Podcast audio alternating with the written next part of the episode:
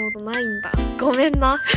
消費的な現代の音楽消費傾向を端的に体現した時代の小作的なアゴラであった。YouTuber やってるんですよ。みたいなでも卒アルって金稼がないじゃないですか。こんばんはモルゲンです。モルゲンのメンダコピースラジオ第80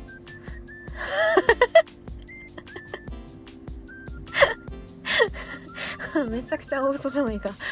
第第8回です まだまだ8回しかやってないんですね。もうちょっと数多いイメージでしたね。ねえ。ななんでだろう。他のラジオとか聞いてるからかな。そう私はおもころのラジオがめちゃくちゃ好きでアリッチャアリスパーク匿名ラジオカマミクモンゴルナイトフィーバーとかあと最近のニュースおもころウォッチとかめちゃめちゃ聞いてますね。寝てる時も常にラジオとか聞いてるからすごい消費ペースでラジオいつも聞いています。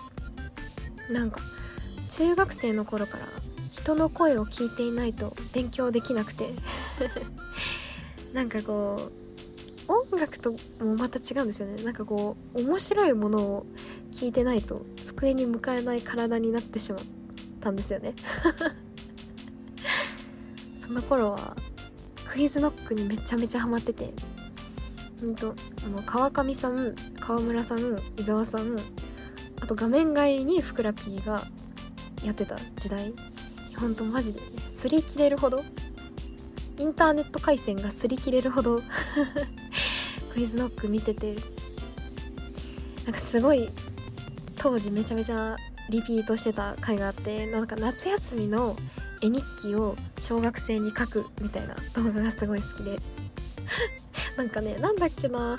伊沢さんがその夏休みにフェスに行きましたよっていうその日のことを絵日記風にこう起こしてたんだけどその最初は普通に小学生風に普通に行きましたみたいに書いてて最後の方で「集まれパーリーピーポー」をやってて「集まれ」と言って本当に集まるのはコト消費的な現代の音楽消費傾向を端的に体現した時代の少佐的なアゴラであったっていう。文章がめちゃめちゃ頭にこびりついてて。もう一字一句たがわず一言一句たがわずに言えるんですよね。この動画マジで好きでしたね。えー、何年前ですかね？6 5 4 5年前ぐらい。の動画すごい好きでしたね。ああ懐かしい。703罰とか703罰とかのななんだっけ？イントネーションどんな感じだっけ？703罰 ?703 罰っていうあのクイズアニメが当時放送されていてその時代とかですよ。うわ懐かしい。東大王とかも始まったばっかりですよね。まだその水上さん鶴鶴崎さん伊沢さんの3人の時代で。あ懐かしい。この時からそう何かこうクイズの YouTube とかをちょっと聞いてないと勉強できなくなっちゃって。ねえこれね。でも中中学受験の時は 小学生の時はその勉強する時になんかねボカロを覚えたてで 埴輪とかがちょっと流行ってた流行り始めたぐらいの時代ですごい勉強中に生きって東京テディベアとか聞いてて めっちゃ親に「やめな」って言われた。東京でうわうー嫌嫌ですねなんかその勉強しながら東京テディベアを聞くな。懐かしいですね。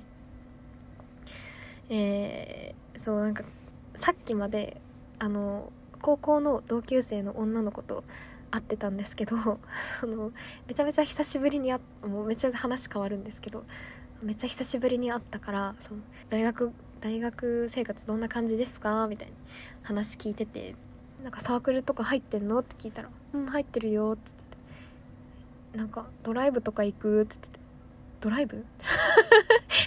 ドライブ？ってなっちゃって。あそうなのか。サークルでドライブとか行くんだ。へえそうなんだ。めっちゃ楽しそうだね。うん爽やかとか行く？爽やか？ってなっちゃって。爽やかか。サークルのドライブで爽やかに行くんだ。ってなっちゃってちょっとちょっとなんかねダウナーな気持ちになっちゃった。私だって爽やかに行きたいよと。多分そのサークルの誰よりも私の方が爽やか食べたかったよ。と 爽やか行きたいですね。あれ車はなくても行けるんですかね？電車とかで行けるのかな？行けそうだな。今度行ってみよう。ハンバーグ好きなんでね。爽爽やか行きたいな。でもこの爽やうん、爽やか爽やかはどうでもいいか。サークルとかに入りたいな。うん。もう遅いけれども。お便り読ませていただきます。えっと、えー、最強のイカ焼きさん。男子高校生の方です。こんにちは。こんばんは。最近モルゲンを見始めてあああ。最近モルゲンさんを見始めて寝るときにモルゲンさんのラジオを聴きながら寝ています。ありがとうございます。突然ですが自分は最近コーヒーが飲めるようになりました。うん。前まではこんな苦いもの飲めるかって感じだったのですがふとした瞬間コーヒー飲めたらかっこいいなと思い 徐々に慣れていき飲めるようになりました。モルゲンさんも喫茶店でコーヒーを飲んでいる場面がありますが飲むようになったきっかけ等はありますか？それとも初めから飲めたのでしょうか？もしよろしければコーヒーにまつわるエピソードも聞けたら嬉しいです。応援しています。ありがとうございます。コーヒーな。そう私コーヒー高校生の時からめちゃくちゃコーヒーが好きでバイトもとにかくカフェが多いんですよね。なんか多分みんなが知ってるカフェチェーンはほとんどバイト経験あるんじゃないかなって 思うぐらいカフェで働いててスタバとかタリーズとかエクセルシオールあとブルーボトルコーヒー個人経営の喫茶店でも働いてたりしましたね。もうコーヒーが好きすぎてそのいろんなカフェでコーヒーの勉強をさせてもらってました。なんかスタバってお店行くとたまに黒いエプロン着てる方がいらっしゃると思うんですけどなんかあれ社内で年に1回試験があってコーヒーに関する知識を問われるんですけどなんかそれに合格すると黒いエプロンがもらえるんですよ。あれも取りましたね。コーヒーが好きすぎて。だからなんかその喫茶店で出されるコーヒーとかだとそのブレンドじゃなくてシングルオリジンっていうこう単一のコーヒー農家の豆から抽出されてるコーヒーだったら多分産地とかもね当てられると思いますね。余裕で当てられると思いますね。それぐらいコーヒーが好きですね。結構親がコーヒーが好きで日常的にそばにあったものだから自然と自分も飲むようになりましたな。でも多分最初はカフェイン目だったと思う。その勉強してる時にテスト勉強とかしてる時に眠いなって時にコーヒー飲んでそれからコーヒー自体が好きにカフェインではなくコーヒーが好きになっていたような気がしましたね。いいね。コーヒー飲めたらかっこいいなっていう思考が可愛いんですね。みんなどこでバイトしてるんだろう？気になるな。私の YouTube は18歳から24歳の方が一番の層としては熱くて多分みんな学生さんとか結構若めの社会人の方が多いと思うんですけどどこでバイトしてるのか気になりますね。ユニクロとか無印でも働いてましたね大学の最初の頃は。もうめちゃくちゃ掛け持ちしてて。その1日例えば全休があったりすると朝のバイト昼のバイト夜のバイト3個はしごしてたりとかしました。そうカフェの掛け持ちのしすぎであのタリーズで「お待たせしました」ってドリンク出すじゃないですか。でタリーズでスターバックスラテを出しそうになっちゃったり スタバスタバでスタバはカフェラテっていう商品がないんですけどその商品名としては。そのスタバでお待たせしました。カフェラテですって出しそうになっちゃったりしてましたね。あとタリーズでスターバックスカードっていうそのスタバのそのプリペイド式のカードがあるんですけどタリーズでスタバのカードを出してくるお客さんとかも結構いたりした。でもスタバでタリーズのカードを出されたことはなくてちょっと悔しかったですね。カフェバイトおすすめですよ。高校生の方とか。賃金にあでもなそうなんか賃金に対して求められるものが確かにすごい多くてやりがい搾取的な側面もあるんだけど何よりこう社会社会うんなんかねこんなこと言うのも嫌だけど社会性をかなり育ててくれたっていうか私はそう根本が ネクラなゴミみたいな人間なんですけどこうやってみんなの前でねニコニコ喋れてるのは 結構カフェのおかげカフェのおかげな気がしますね。高校生のうちからそういうの伸ばしておくと大学生活とかあとね世当たりが本当に楽になるから是非あなんかねあとお客さんと付き合ってた先輩とかもいました。なんかその人自身はもうなんかねそのお客さんと付き合え付き合うような運びになるぐらい慣れてるというか結構遊んでる先輩だったんだけどドリンクを提供する時とかによくお客さんに話しかけててでそのお客さんが何回目かにいらしてくれた時にインスタ交換しててそのままなんか付き合ってましたね。ああそういうのもできるから。ぜひ。バイトおすすめです。私コンビニででもバイトしてみたいな。なんかでも1日でいいな。1日コンビニでバイトしてみたいな。あとマックとかね。すごく人数多いからどういう人員配置でやってるんだ？ってすごい気になります。いやいっぱいコーヒー飲んでほしいな。なんかこう 誰やねんって感じなんだけど。コーヒーはすごく楽しい世界だから。是非飲んでくださいたくさん。コーヒーにまつわるエピソード。そんなそうだね。カフェバイトかな。ありがとうございます。次。えっと。ピンクのメンダコさん。14歳の女性の方です。モルゲンさんこんばんは。こんばんは。少し前のメンダコピースラジオ。第4回で恋愛相談をさせていただいたものです。そう。これ。続編が。届いたんですよ。そうなんか第4回のこのラジオでこのモテモテのめっちゃかっこかわいい剣道部の女の先輩のことが好きなんだけどもう部活も引退しちゃってもう接点がなくなってどうしよう。だから卒業しちゃうみたいな恋愛相談のお便りをいただいて私はなんかその手紙かけとか言ったのかな。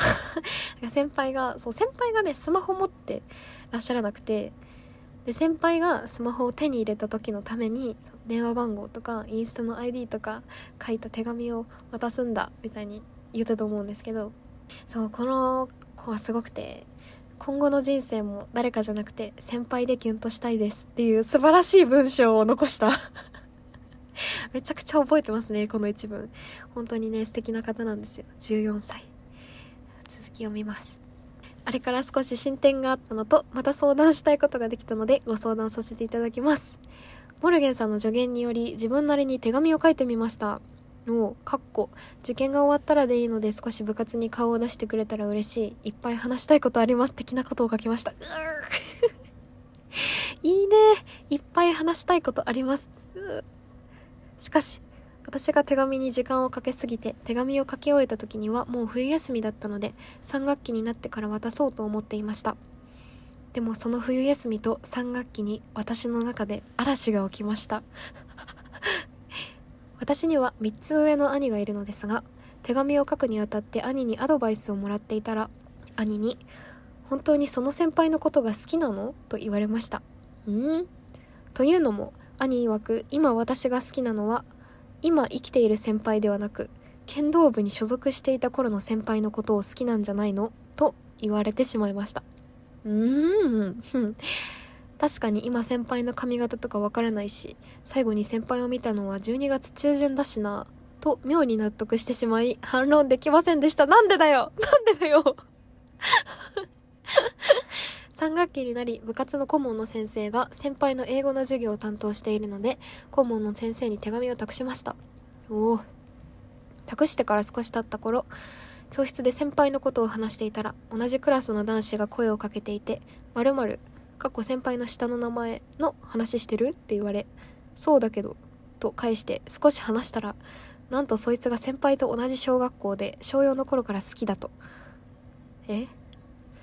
先週の土曜に先輩から勉強を教えてもらったとか言ってきたんです。その話を聞いた時にもしかして先輩はこいつのことがと思うようになってきました。確かにそいつは顔はかっこいいと思うし結構モテてるし先輩が好きになってもありえなくないよな。とか思います。さらに顧問の先生によると3学期が始まってから2週間経った今でもなぜか先輩が学校に来ていないらしくまだ手紙を渡せていないらしいんです。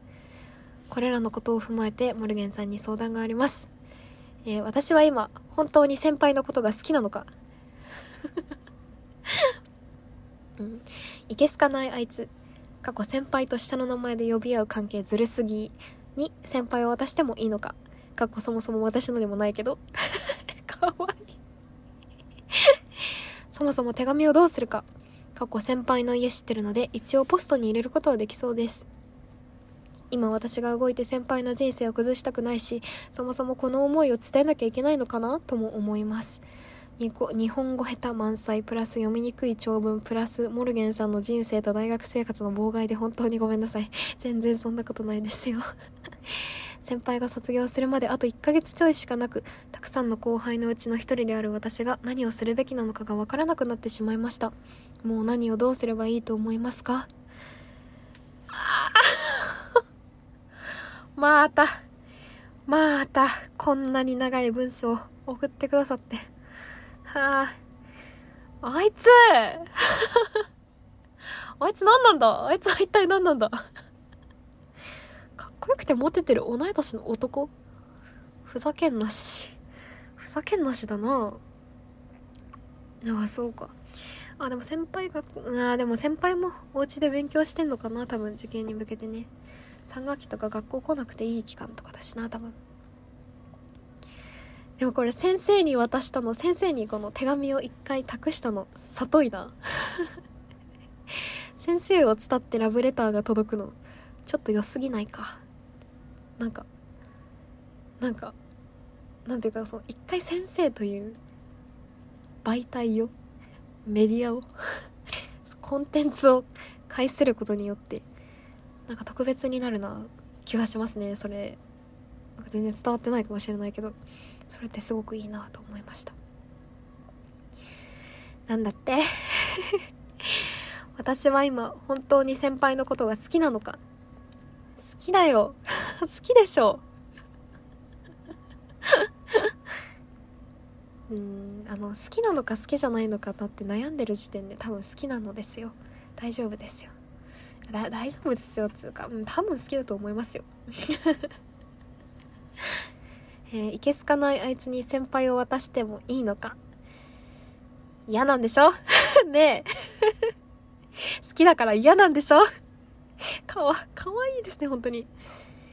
戦おうや。戦おう。先輩と一緒に生きていける道を探そうよ。いっぱいあると思いますけど。うーん、だってこの先も誰かじゃなく先輩でキュンキュンしたいんでしょ？頑張ろやいや私はそいつに渡したくないから めんだこさんにも渡したくないって思ってほしいそもそも手紙をどうするか。うんこれね。これどうでしょうか。今手紙を届けるべきなのかっていう問題ですよね。絶対あの最終的には絶対あの渡す方向では方針ではいると思うんですけど。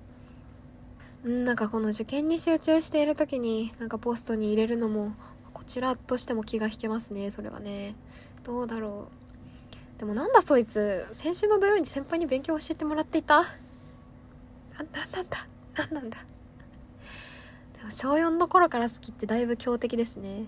だってピンクのメンダコさんはその前のお便りで確かなんか私の方他のみんなよりも私の方が誰よりも昔から好きですみたいなこと言ってたからなんかそこのを疲れるとちょっと痛いですよね。うん。今手紙を届けるべきなのかどうかはちょっとわからないなえでもどうでしょう？ポストに入ってた方がいいのかな？直接渡した方がいいのかな？私は直接渡したいかな？なんとなく。なんかその直接会ってるから言葉で言えばいいんだけどそれをなんか手紙にして渡す。うーんなんか絵本もまた違う鑑賞性みたいなものがちょっとが希少希少だ。でもそうですね。とりあえず受験終わるまで待つ。私だったら待つかな多分な。このなんか今のピンクのメンダコさんが苦しんでいる気持ちもとてもよくわかるんだけどうーん私だったら待つかな。あーなんかその男の子に手紙渡したら。これ握手ですかね？どうどうだろう？なんか私なんか報復というかなんか見せしめとしてなんかその男の子に渡させちゃうかも。でも多分これ良くないですよね。そのそれ面白いだけできっと多分良くはない気がする。その男の子にバレちゃうかもしれないしね。ああ私だったら受験まで待って卒業式の日に直接渡します。でも卒業式のこの先輩も人気すごい人気なんですよこの先輩は。だから渡せるようなね時間もあんまないかもしれないね。早く会いたいね。早く会いたいね。本当に。今の先輩の髪型とか気になるしな。うん。ありがとうございます。あこれぐらいしか言えないな申し訳ないけれども。でもあなたは多分先輩のことを好きだと思うよ、うん、そこはちゃんと自信持ってほしいな。わかんないけど。もう何にもわかんないのにあれ言うのもあれなんだけど。そこは自信持ってください。多分好きだから。ありがとうございます。また何かあればあの私たちはずっと待ってます。本当に。ありがとう。本当に全然いつも読みやすい文章でありがとうね。次。えー、っと、えー、どうしようかね。春巻さん18歳男性男性の方です。モルゲンさんこんばんは。大学受験の不安でどうしても眠れない時にラジオを聴いています。ありがとうございます。聞きながらベッドに入る時はよく眠れることが多くて助かっています。ありがたいね。僕がモルゲンさんにお聞きしたいのは今までで一番悲しかった失恋のエピソードです。聞くだけ聞いて自分のことを話さないのはフェアじゃないと勝手に思っているので僕も話させていただきますと。すごいね。自分の腹を切る覚悟で。僕の高校の文化祭では開催前一人一人に飴が配られて好意を伝えたい相手がいるなら飴交換を申し込むという伝統行事があります。すげえかっこ飴交換が成功した後に正式な告白をする人が多いです。へえ僕も今今夏今夏。今年の夏の文化祭で好きだった女の子に飴交換を申し込み奇跡的に受け入れてもらいました。初デートは向こうが誘ってくれた世にも珍しい献血デートでした。献血デートでした。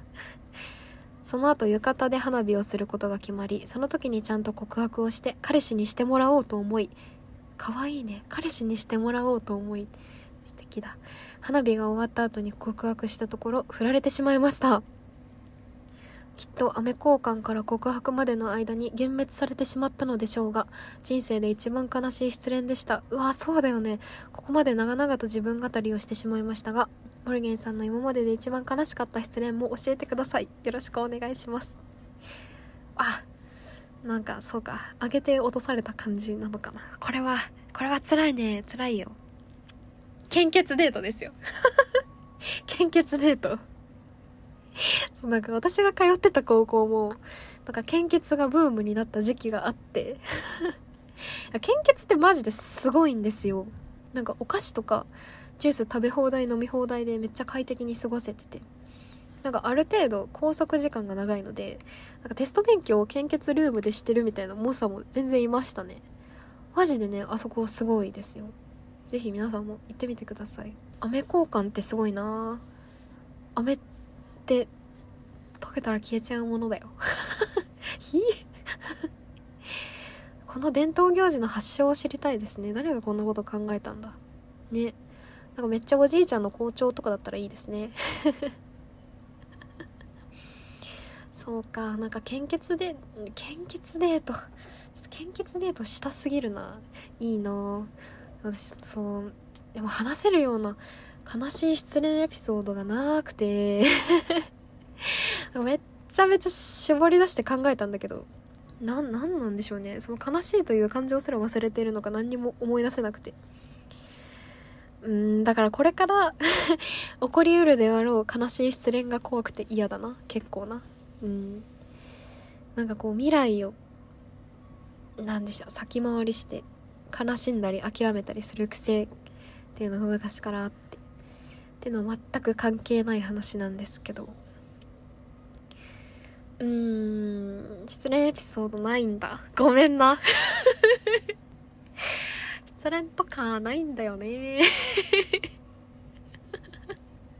や、多分思い返したら多分いっぱいあるんだろうけど、なんか、うん、おもし、そんなないですね。そんな悲しい。当時はすごい悲しかったんだろうけど、あんまり、その後になって残るような悲しい失恋はあんまないですね。ごめんな。本当にごめんな。切るだけ切らせて私はその血を美味しく飲んだだけなんだ。すいません本当に。ごめんね本当にごめんなさい。あんまり自分からこう人を好きにななんかちょっとウェイって。ちょっとちょっかいかけてくれないとあんまり自分から人を好きにならないようなあれだから失恋しづらいようなこう人生筋になっているっていうのはあるかもしれないですね。ごめんな。春巻さんだけに語らせてしまって。でもちょっと献血デートっていう 言葉を言いたくて。読んじゃった。ごめんなさい。でもありがとうございます。春巻き美味しいよね。春巻き食べたいな。ありがとうございます。前を向いて行きましょうや。次。物草さん19歳メンダコの方です。えー、卒アルを燃やしたというエピソードをお話になっていた動画の中で卒アルを燃やした理由として過去の自分の存在を裏付けるものを自分の手元に置いておきたくなかった とおっしゃっていましたがこんなこと言ってたんですね。YouTube に動画を投稿するということはある意味過去の自分を残し続けることだと思います。モルゲンさんが YouTube 活動を始めるにあたりそのあたりの心境の変化等があったのが気になります。そうねそうなんか卒アルを燃やしたんですよ。そのこう小中の卒アルをなんかバーベキューのついででみんなで燃やしちゃって。だからなんか過去の自分が結構嫌いみたいなことを 言ってて多分その動画ではそれで燃やしましたみたいに言ってたんだけど。えでもこれは結構すごいよく聞かれるんですよね。なんかでも卒アルって金稼がないじゃないですか。本棚の奥にこうずっとそのスペースを取り続けながら過去の私を封印していますよという風景で存在し続ける卒アルは生かしておいてもお金を稼がないからな。そうですね。でも YouTube の動画はお金を稼いでくれるからっていうのもあるしなんか自分自身であるっていう感覚が希薄だから許せるっていうのはあるかもしれませんね。なんか私の体を使ってモルゲンという人格が喋っているみたいな感覚に結構近いものがあるので YouTube の動画はまあ許せますかね。でも自分で見返すことはね絶対できないですね。1ヶ月前以前の動画とか絶対見れないですね。あこの前なんかバーに行った時になんか友達の行きつけのバーに行ったんですけどファイヤースティックででっかいテレビの画面で YouTube が見れてこの子 YouTuber やってるんすよみたいに言いやがって。言いやがってっていうかまあ全然いいんですけどそのその動画をみんなで見させられたりして。マジマジマジで死にたくなっちゃったな。絶対見れないな。一人だったら絶対見れないですね。でもその過去私結構ネガティブに見られがちなんですけどその過去の自分が嫌いとか言ってると。でもそれって結構その考え方が逆で。そのなんか今が一番面白いからなんですよね多分。その昨日の自分よりもこう今の自分の方がその自分が過ごした時間分絶対確実に成長しているし絶対面白くなってるのでその過去の自分が全く違う人間に見えちゃうんですよね。今の自分の方が面白いから。だからその今でも過去の自分のことはすごい嫌いだし現在の自分のことも別に特段好きなわけじゃないから残しておくこと自体には抵抗があるんですけど今の自分が一番面白いし今の自分を遊びで残しておく。っていうことはねお金稼げるからギリプラスかなと思います。とみんなもこうやってお便りくれるしね。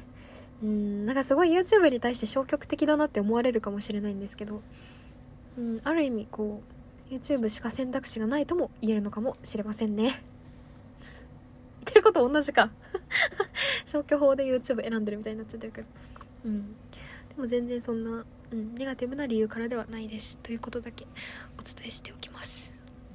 ありがとうございます。ね確かにそう思うよね。次えー、っとこんがりベーグルさん16歳女性の方です。モルゲンちゃんはじめまして。はじめまして。いつも応援させていただいています。ありがとうございます。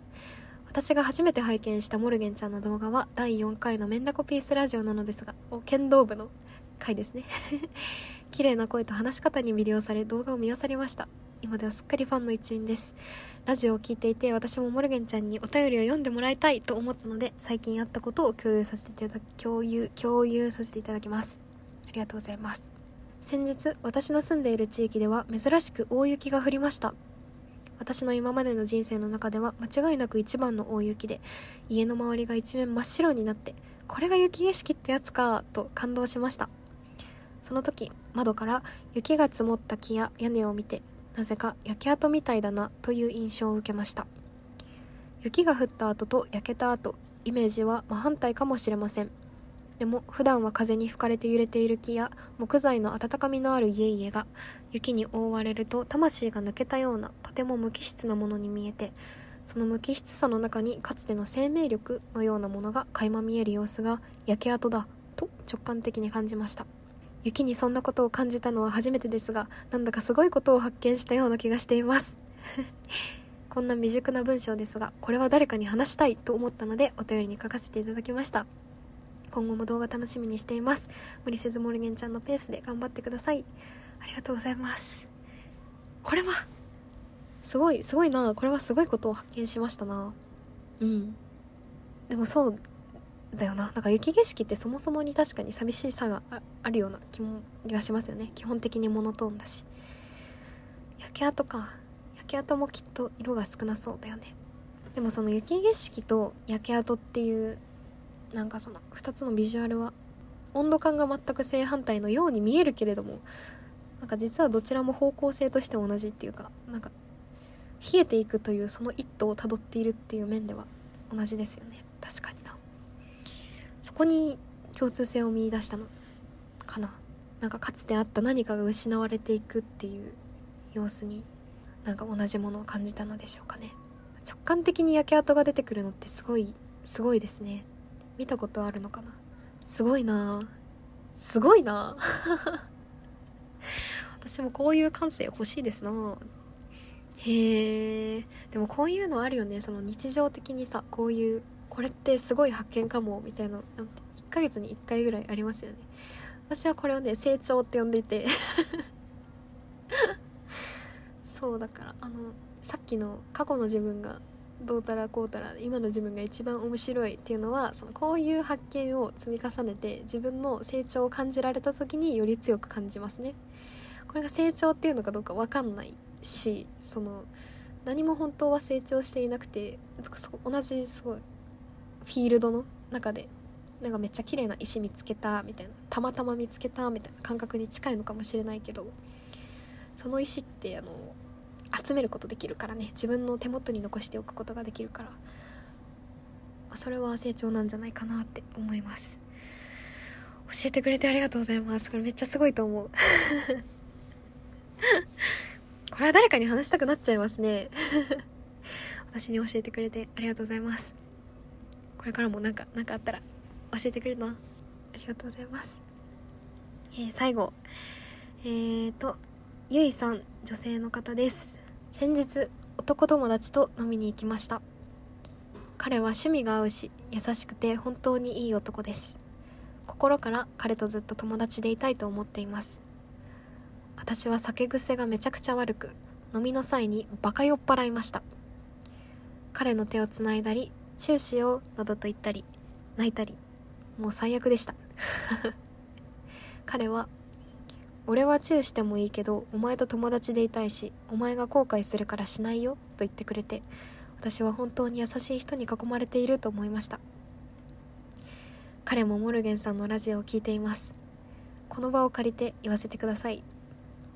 トラタくんこの前はごめんなさい。そして優しくしてくれてありがとう。居酒屋を出た後手つなごって言ったのは結構ちゃんとシラフでした。多分トラタくんもシラフって気づいてたのに繋いでくれてありがとう。そしてすぐ手を離してくれてありがとう。ずっと友達でいようね。あえええトラタくんで合ってるかトラタくんじゃないよな。トラタくんだよな多分。なんだこの感情。この感情わかんないよ私。え？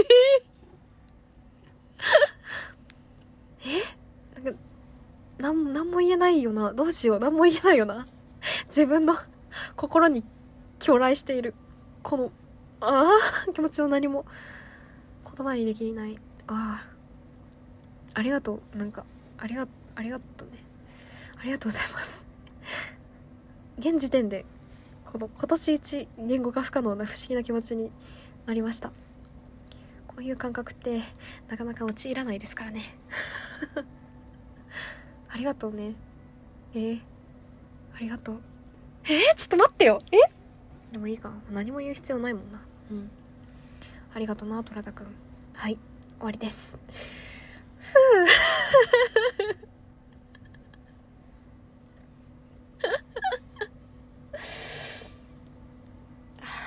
ということでねもう2月も終わりますわ。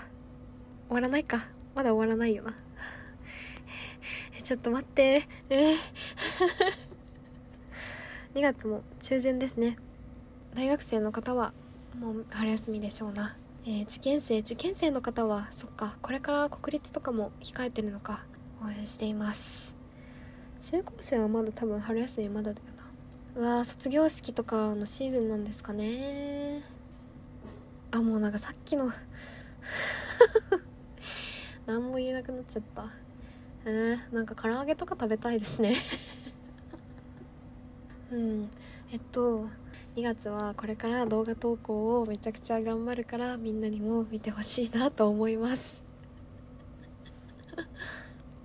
春休みは今のところ結構順調に進んでいます。結構忙しいんですけどそう大学にマジで一人も友達がいないからこれ 本当に本当なんですけどそのいっぱい動画にそう友達とかそのバイト先の先輩とか出ていただいてるからすごい友達多いように見えているかもしれませんけれども LINE の友達20人ぐらいだし。